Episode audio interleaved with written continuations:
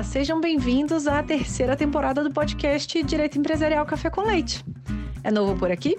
Então deixa eu me apresentar. Eu sou Amanda Taide, mineira na origem, com passagem em São Paulo e candanga de coração. Casada, mãe do Pedro de 4 anos. Pedro Ataide Rivera Piteu Maranhão. Do Lucas, de 2 anos. Lucas lindo. Já é. E tutora do Vira-Lata Farofa. Sou professora doutora da Universidade de Brasília, UNB, dos cursos de Direito Empresarial, Concorrência, Comércio Internacional e Compliance. E esse é um podcast idealizado e planejado para as turmas da graduação em Direito Empresarial na UNB, nas disciplinas de Direito Comercial 1. A cada aula, um novo episódio sincroniza com o tema daquele dia. Mas o podcast não se restringe mais aos meus alunos pois todos os ouvintes, em quaisquer lugares do Brasil e do mundo, e em qualquer posição profissional que ocupem, poderão ter, com o nosso podcast, uma biblioteca virtual, em áudio gratuita, dos principais livros, capítulos ou trechos de livros, artigos acadêmicos essenciais para a compreensão do direito empresarial no Brasil. Eu estou muito animada para tomar a próxima xícara de café com leite com vocês. Bora comigo? A nossa xícara de café com leite de direito empresarial de hoje vai tratar de um artigo recentemente publicado pela professora Ana Farazão, intitulado Aspectos Constitucionais da Responsabilidade Limitada e do Capital Social, ADI 4637 e as discussões sobre a compatibilização entre a livre iniciativa e a proteção dos credores sociais, publicado no Portal J, agora, em abril de 2022.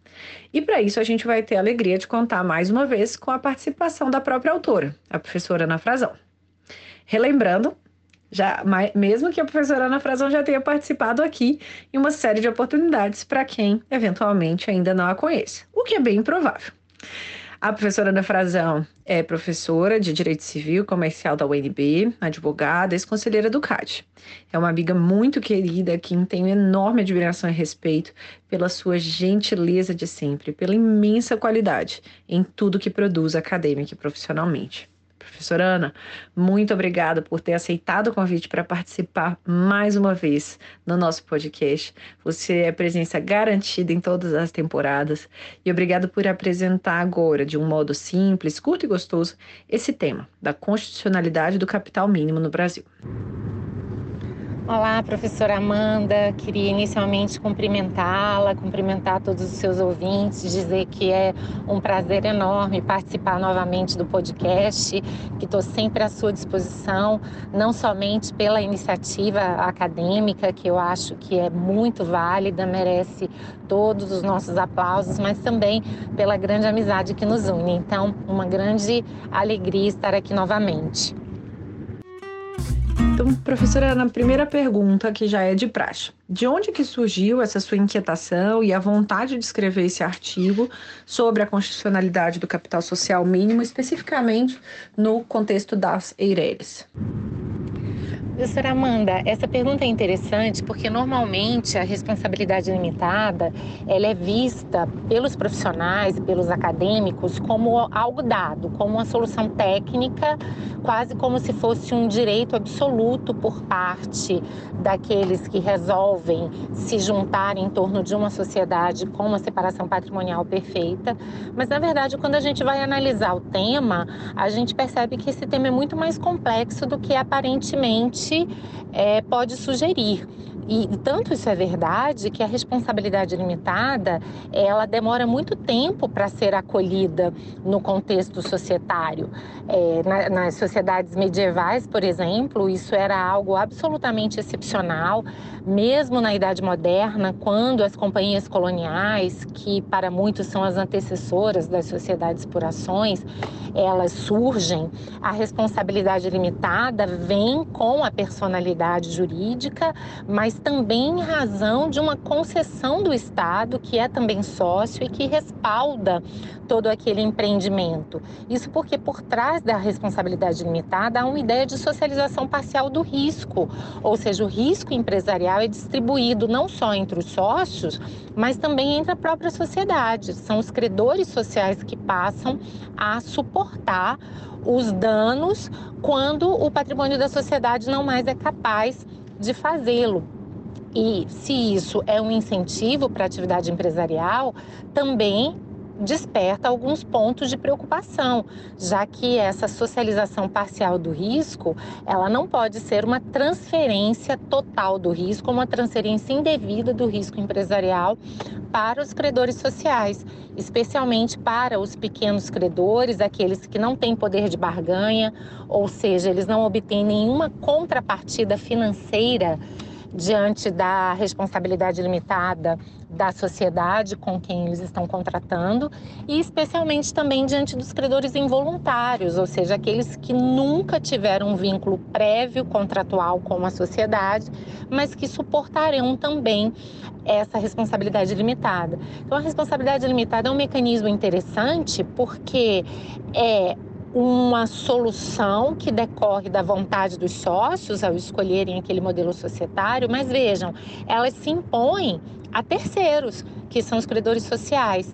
E, obviamente, que há uma série de questões envolvidas nesse delicado equilíbrio. E partindo da premissa de que os tipos societários têm também por finalidade uma composição de equilíbrio entre interesses, a questão do capital social, portanto, acaba sendo uma questão fundamental, porque, por mais que ela não seja uma garantia direta de credores, mas pelo menos ela não deixa de ser uma medida daquilo que efetivamente os sócios suportarão em termos de risco.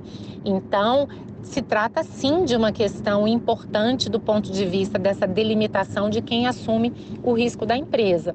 Saber se isso atende ou não a uma estatura constitucional, por assim dizer, é bastante interessante, porque vejam, é, muitas vezes a gente naturalizou tanto essa questão da responsabilidade limitada que parece que qualquer interferência do legislador nessa discussão viola a liberdade de iniciativa. E nessa ação direta de inconstitucionalidade que você menciona, essa discussão é trazida e o próprio Supremo diz: olha, não é bem assim há uma série de interesses sociais a serem também pensados diante desse tema, e é por isso que, em princípio, o legislador pode intervir, não que necessariamente qualquer intervenção seja constitucional, mas, no mínimo, a gente tem que entender todo esse substrato, todo esse conjunto de questões que estão por trás do capital social, para, de fato, poder chegar à conclusão de que, além da questão poder, sim, ser vista à luz da livre iniciativa, há uma série de outros aspectos a serem considerados que não apenas o interesse dos sócios.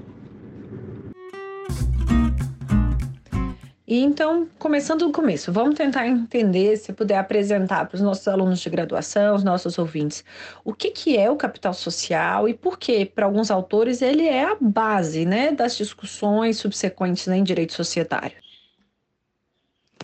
Amanda, o capital social é um instituto societário com diversas facetas. De uma maneira muito simplificada, ele é a medida do aporte financeiro dos sócios na sociedade.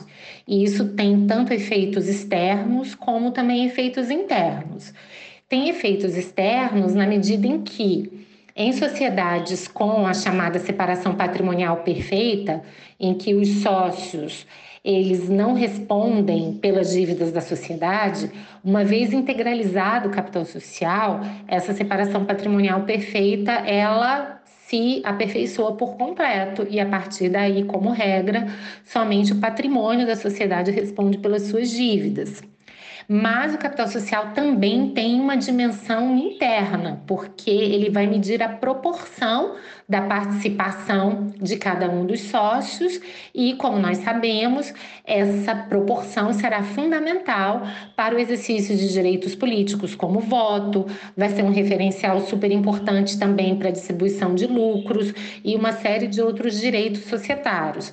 Agora, para o nosso assunto específico, que diz respeito exatamente a, aos impactos do capital social no que diz respeito aos credores sociais, aí a gente pode dizer que a sua principal finalidade é de fato delimitar o risco a que os sócios estão dispostos a correr naquele empreendimento. Ou seja, ao ser uma medida do aporte financeiro dos sócios na sociedade, o capital social reflete também aquilo que os sócios estão dispostos a perder. E é por essa razão que a gente diz que o capital social nunca é propriamente uma garantia dos credores. O que garante os credores realmente é o patrimônio social, mas ele não deixa de ser uma espécie de garantia ainda que indireta, né? Ou seja, não é uma garantia direta, mas não deixa de ser uma garantia indireta porque se parte da premissa de que quando de fato o capital social é coerente, é compatível com o risco assumido pela sociedade, como regra,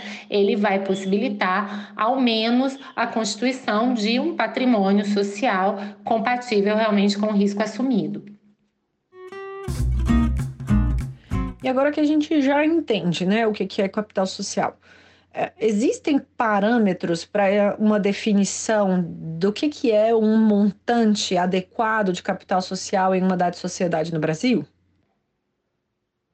Não existem, Amanda. Esse realmente é um problema sério, porque saber qual seria o valor adequado de um capital social isso dependeria realmente análise de uma série de circunstâncias muito concretas da sociedade, ou seja, vai depender do porte, da atividade, do risco, de uma série de questões. E até por essa razão que os países que adotam valores de capital social mínimo, eles sempre acabam sendo submetidos a essa crítica. E de certa forma o problema apareceu também nessa ADIM que discutiu capital social mínimo para as Eireles. E por quê?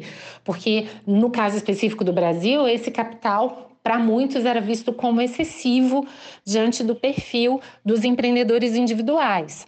Agora, nos países que adotam é, o capital social mínimo, muitas vezes aquele valor para uma determinada sociedade será muito alto e para outras ele será ínfimo.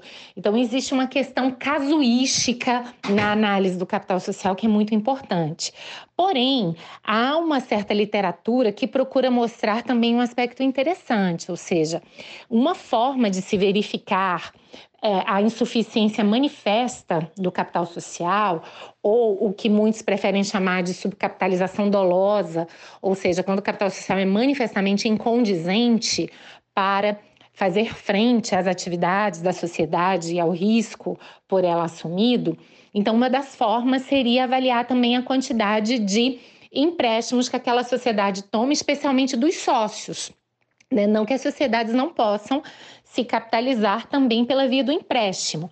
Mas, se a gente observa em uma determinada sociedade uma quantidade muito intensa de empréstimos do próprio sócio para a sociedade, isso pode ser um indício de que, de fato, ali o capital social não é suficiente e o empréstimo, na verdade, ele está disfarçando a necessidade de uma capitalização interna, portanto, pelo, pelo aumento do capital social, ou se estivermos falando do momento de constituição da sociedade, com a fixação fixação realmente de um valor mais compatível com os recursos que a sociedade de fato necessita.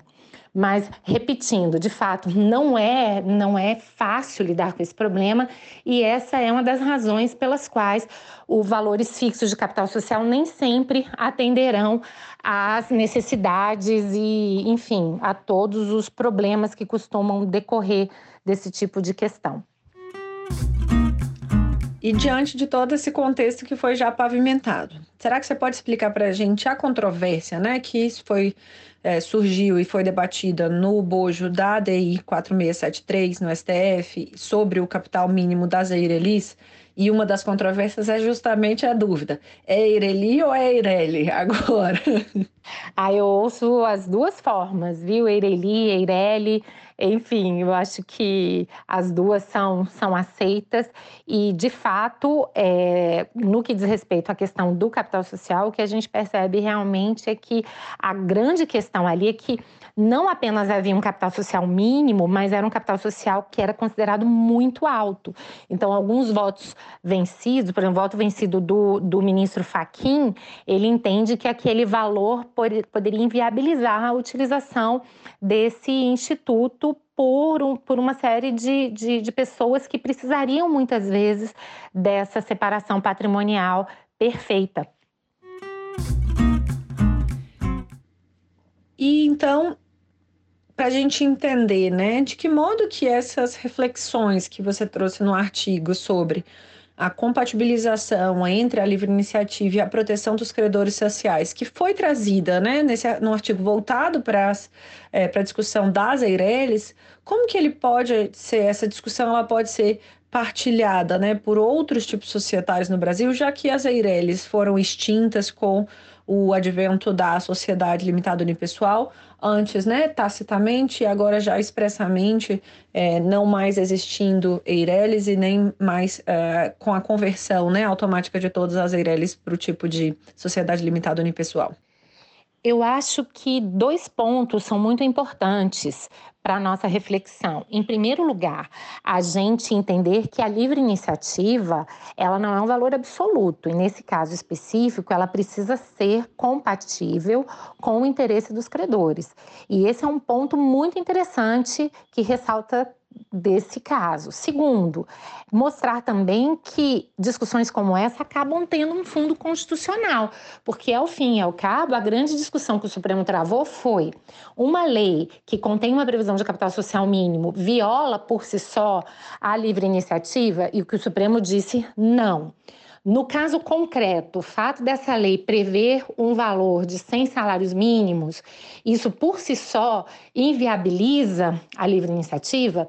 Mais uma vez, o Supremo veio e disse não, por uma série de razões, até porque quem quer empreender pode continuar empreendendo, apenas não terá todo o incentivo decorrente da separação patrimonial perfeita. Esse é, é um ponto bastante interessante, ao mesmo tempo controverso, mas no voto, por exemplo, do ministro Gilmar Mendes, ele aborda que esse valor de 100 salários mínimos, apesar de ser um valor é, expressivo, ele a prioristicamente não se mostrou algo desarrazoado ou que inviabilizasse a utilização da Eireli. Então é muito interessante também porque ele entra um pouco nessa discussão da discricionariedade legislativa, de que não caberia o, um controle de constitucionalidade para entrar, portanto, nesse juízo de, de, mérito do legislador, salvo quando ele se mostrasse totalmente desarrazoado. E basicamente o que o Supremo nos disse é que nesse caso isso não seria desarrazoado e, portanto, o critério previsto pelo legislador deveria prevalecer.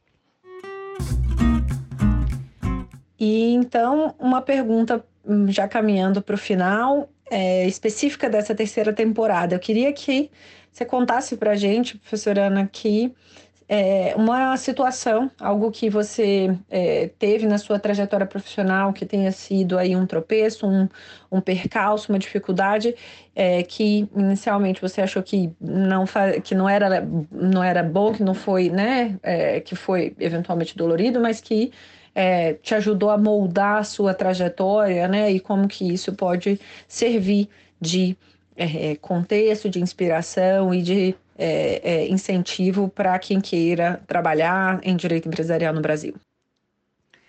Amanda, essa é, é uma pergunta bastante difícil, porque a, a vida é cercada de tropeços, dificuldades, e acho muito importante, principalmente para os nossos alunos, que ouvem o seu podcast entenderem isso, que, que muito dos resultados que a gente colhe vem muito mais do nosso esforço, da nossa capacidade de aprender com os erros, de reagir aos infortúnios, sejam aqueles que, em relação aos quais a gente não deu causa, seja aqueles que a gente deu causa e, e etc. Mas eu acho que talvez a minha maior dificuldade tenha sido lidar com uma espécie de desconfiança de muitas pessoas com a minha própria opção de priorizar o direito comercial, porque estando em Brasília, uma área sem tradição nessa, nessa matéria e, e ao mesmo tempo com muitos incentivos para outras opções, como o próprio direito constitucional, regulatório, administrativo e etc., havia uma pressão muito grande naquela época as pessoas não entendiam e muitas vezes faziam comentários como se eu estivesse desperdiçando as minhas energias e me metendo, por assim dizer, num projeto que não daria nenhum tipo de resultado. E graças a Deus eu estava muito convencida de que sim, de que podia dar certo e persistir, apesar de não ter sido o caminho mais fácil e apesar de muitos conselhos em sentido contrário. E a última pergunta é: quem que você gostaria é, de ouvir nas próximas temporadas do podcast? Você já fez excelentes recomendações nas últimas temporadas, então fica aqui uma, uma um convite é, à indicação, seja de pessoas que já vieram para é, trazer outros artigos que eles tenham trazido ou livros, e também é, pessoas que, autores, né, que eventualmente sejam mais é, dos clássicos que a gente poderia ser comentado, ou é, é, profissionais, autores atuais. Então, mais uma recomendação sua. Essas perguntas são sempre difíceis para uma geminiana, mas vamos lá.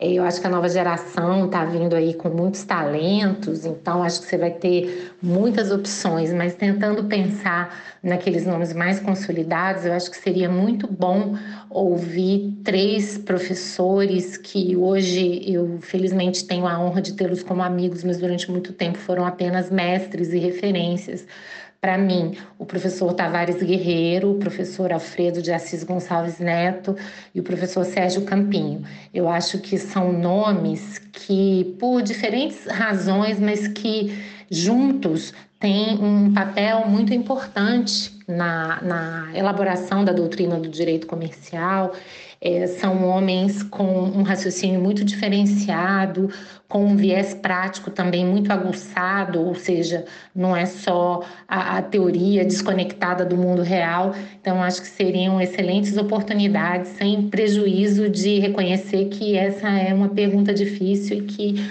há um conjunto razoável de pessoas que poderiam ser entrevistadas também.